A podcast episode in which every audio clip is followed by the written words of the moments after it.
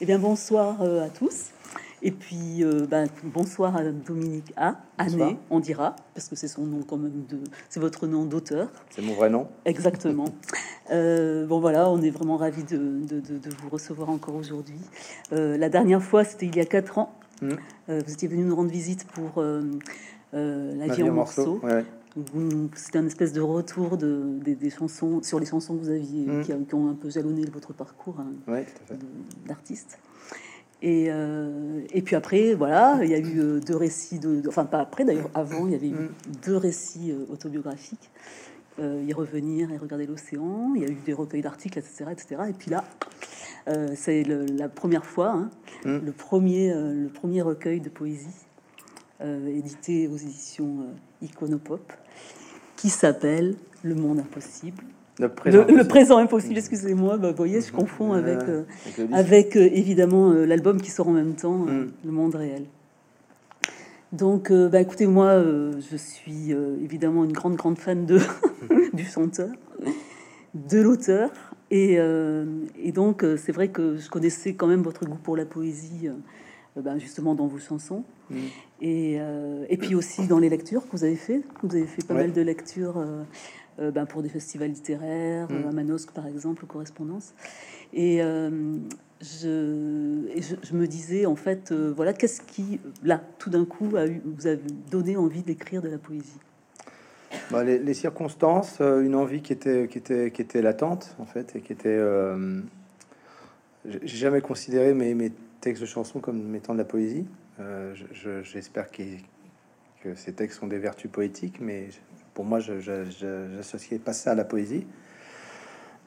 Et euh, parce qu'il y avait toujours cette idée de, produire de la musique et d'être euh, justement d'utiliser le, texte non pas comme un prétexte mais, mais quand même un, point de départ à faire de la musique à chanter à faire du son après c'est un peu le même je dirais le même processus euh, à, long, terme de, qui m'a amené aussi euh, vers, la, littérature vers l'écriture en prose.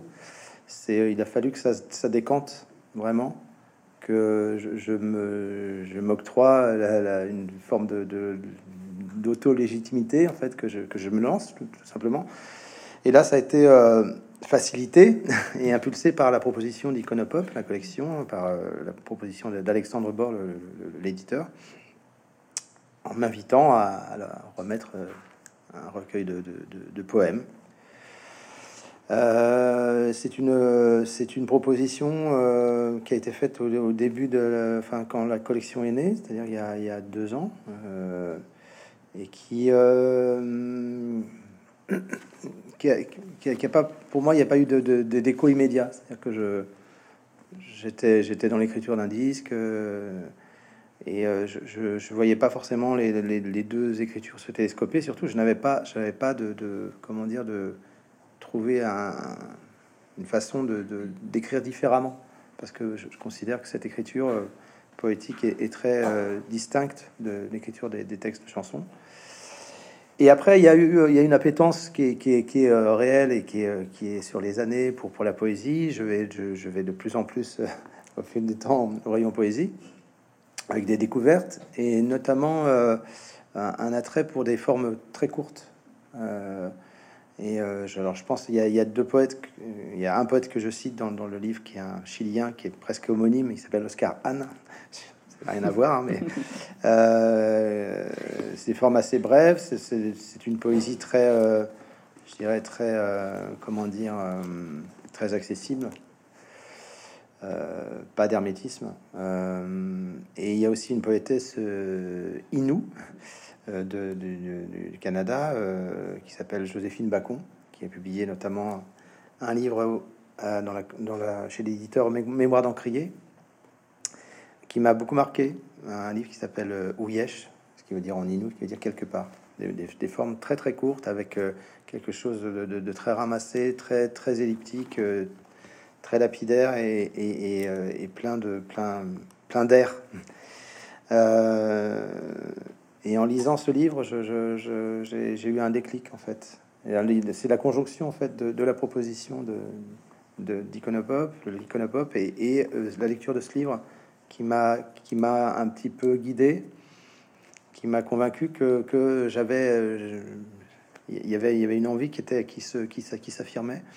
Et donc à l'été durant l'été 2021, j'étais j'avais fini l'écriture des, des chansons du disque qui est sorti là. On était dans la finalisation des enregistrements, on était sur, sur l'enluminure, on va dire. Le gros du travail était fait. Et, euh, et je sentais que créativement, j'avais encore des choses en moi.